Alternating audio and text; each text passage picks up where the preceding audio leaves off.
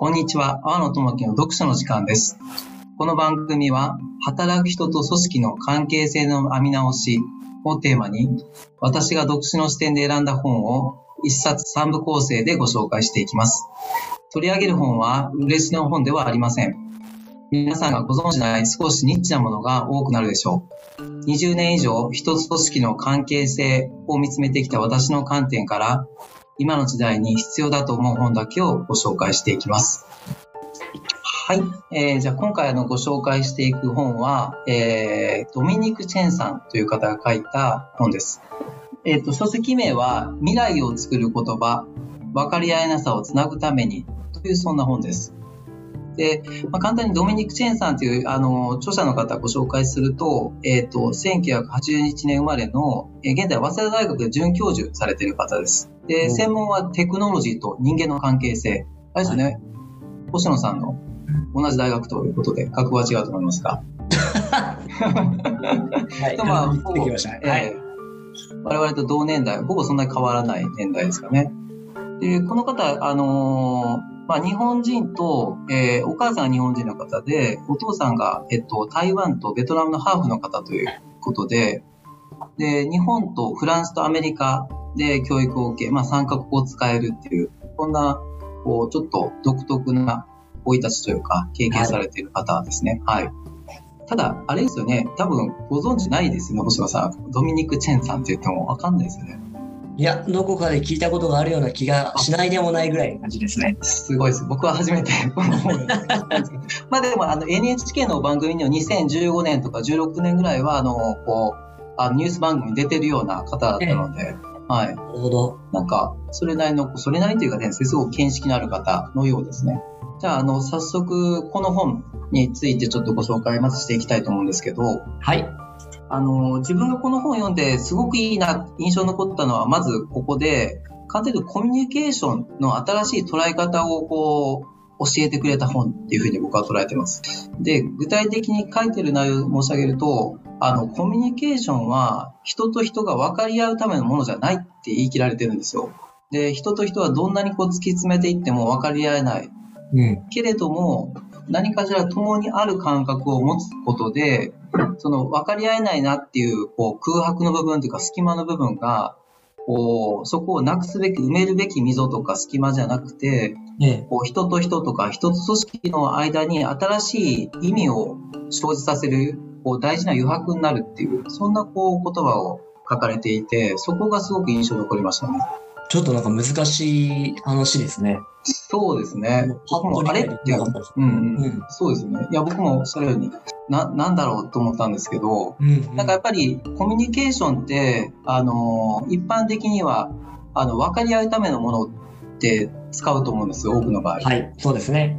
伝え合う、分かり合う。で、その裏側には、あの、お互い分かり合えるはずだとか、もしかしたら分かるべきとか、分からせるべき、ああるいは、こう、誰でも、誰にでも分かる何かがある、伝えるものがあるというか、分かりやすいものがあるっていう、そういう考え方がこう潜んでいるように思うんですなるほど。僕自身もそう、はい、なんですけど、だったんですけど。ただ、一方で現実的にこう、日常生活、家庭でもそうだと思いますし、ビジネスでも、国と国も宗教とか見ていても、いくらこう、言葉のやり取りをしていて交渉しても、なかなか分かり合えていない現状があると思うんです。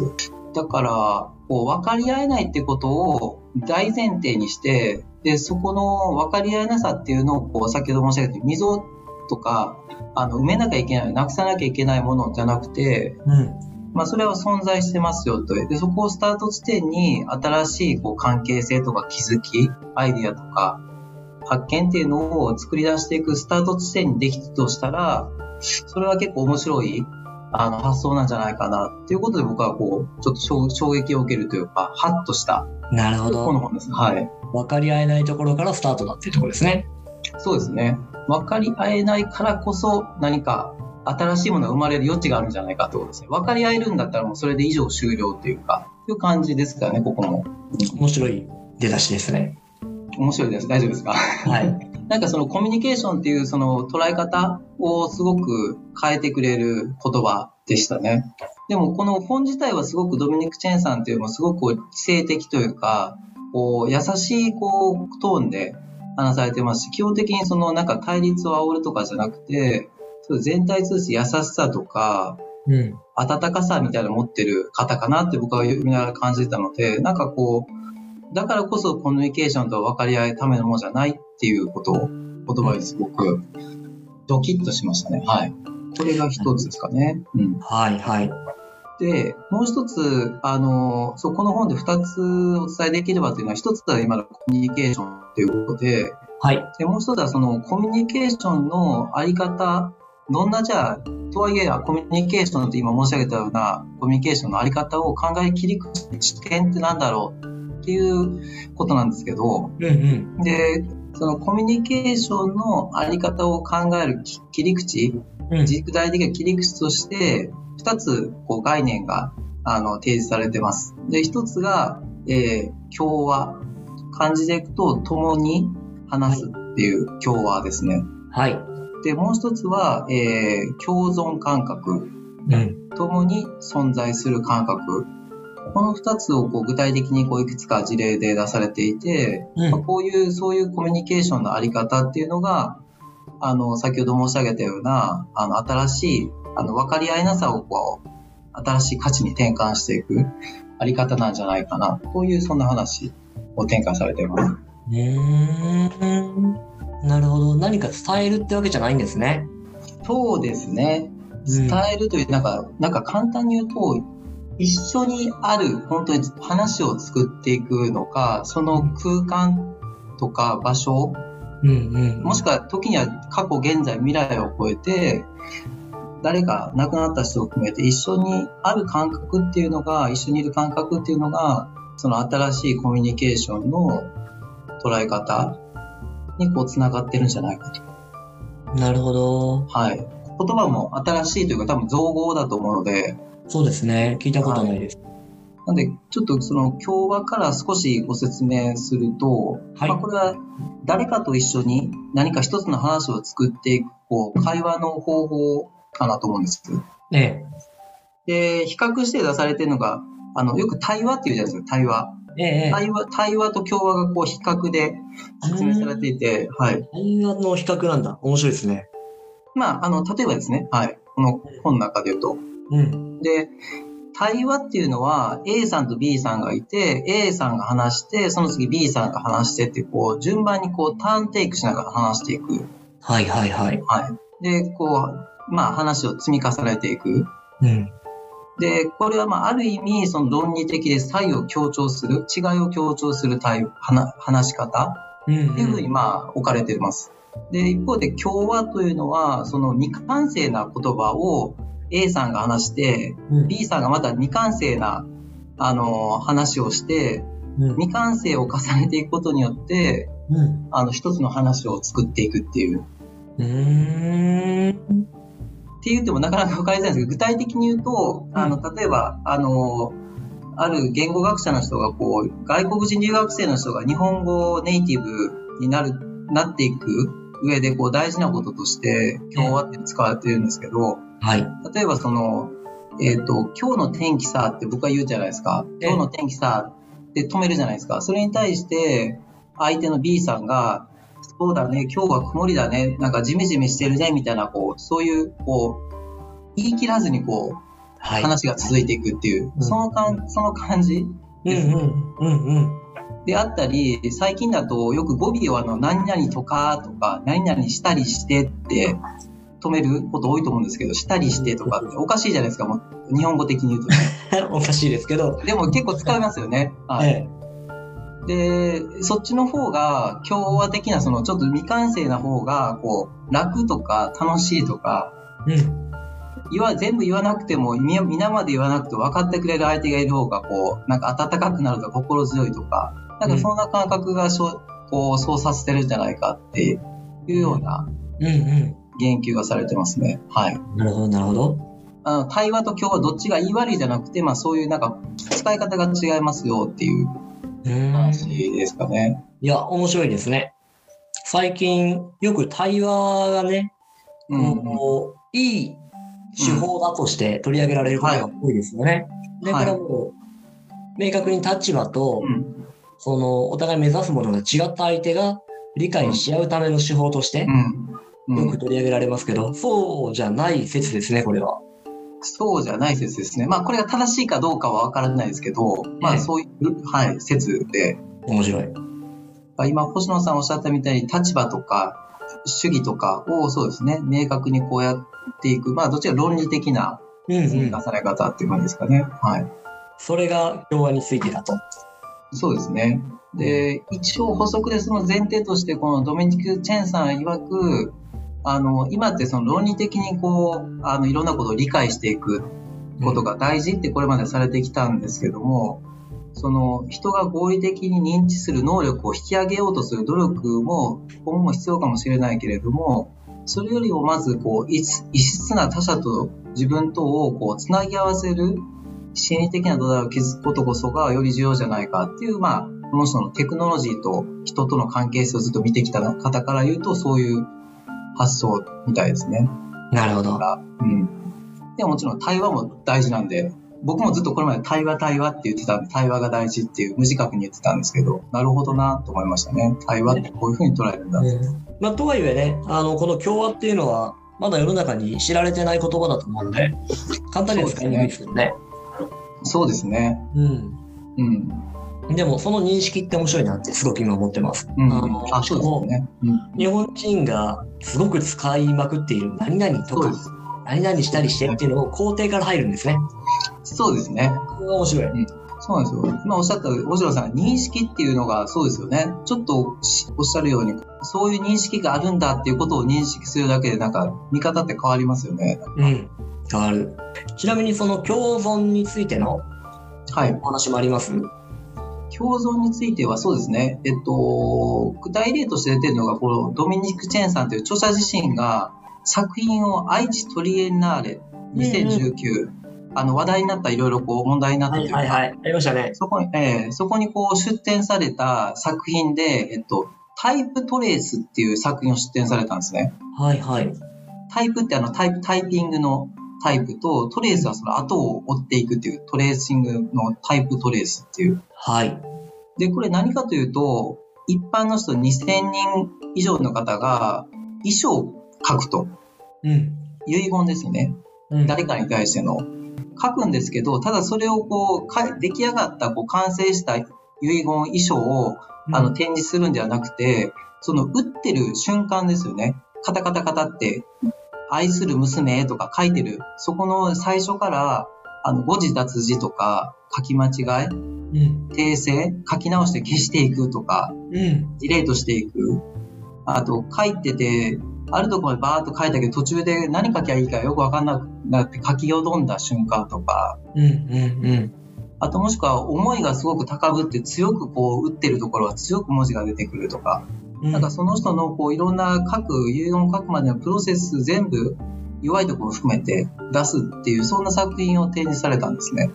それは動画かなんかってことですか？動画みたいな感じですかね。この人プログラマーでもあるので、ドミニク・チェンさんは。うんうん、うん。プログラミングもできるので、そうです、動画なのかな？カタカタカタって打ってる瞬間が全部出てきて、文字も出てくるっていう、音もしながらっていう、強く打つと文字が大きくなったりするのかな大きくなったりするっていう。ああ、は面白いじゃん。うんうんうんうん。いで、そうすると、完成された、こう、出来上がった文章を見るんじゃなくて、多くなんかいろんな削ぎ落とされた文章じゃなくて、本当にその人、書き手のこう、あの、感じてることとか、その時感じてることとか、全部こう出てくるわけなんですよ。で、それを読み手はそれを見ながら、何出てくるのかなって想像したり、書き手の人ってどんな人なんだろうって想像したりする。で、同時に自分も、自分だったら何書くんだろうみたいな思いを馳せるっていう。で、そこはその、時間とか空間は違いますけど、共にある感覚、うん。共存感覚っていう一つの例として出されてますね。えー、すごい面白いですね、それ。ねなんか、心の知らなかったですね見せるわけだよね。そうですね。うんアウトプットでもう動かなくなった塊じゃなくて、その揺れ動いてるアウトプットを出す途中の心をこう視覚化するわけね。うんうん。そうです。まさに、その通り、そのおっしゃる通りです。うんうんうん。そうなんです。なるほどっていう。はい。なるほどですよ。うんうん。それによってね、相手はじゃあ、共存っていうのは、そのアウトプットを、その固まったアウトプットを見ることによって感じるというよりも、その過程の中にうん。こそ、この共存感覚が強く秘められてるということなんですね。なんだと思います？うん。うん、きっとうん、うん、うん。だから、固まった意思表明とかじゃなくて、迷いの中に、もしくはその決める過程にこそ。この共存みたいなものを感じる価値があるっていう感じ。そうですね。あ、このタイプトレースだとそういう感じだと思うんですけど、うんうんですかね。とにかく、なんか、あの、さっきの共和もそうですけど、うん。あの、根底にあるものって、一緒にいることによる安心感とか、温かさとか、うん。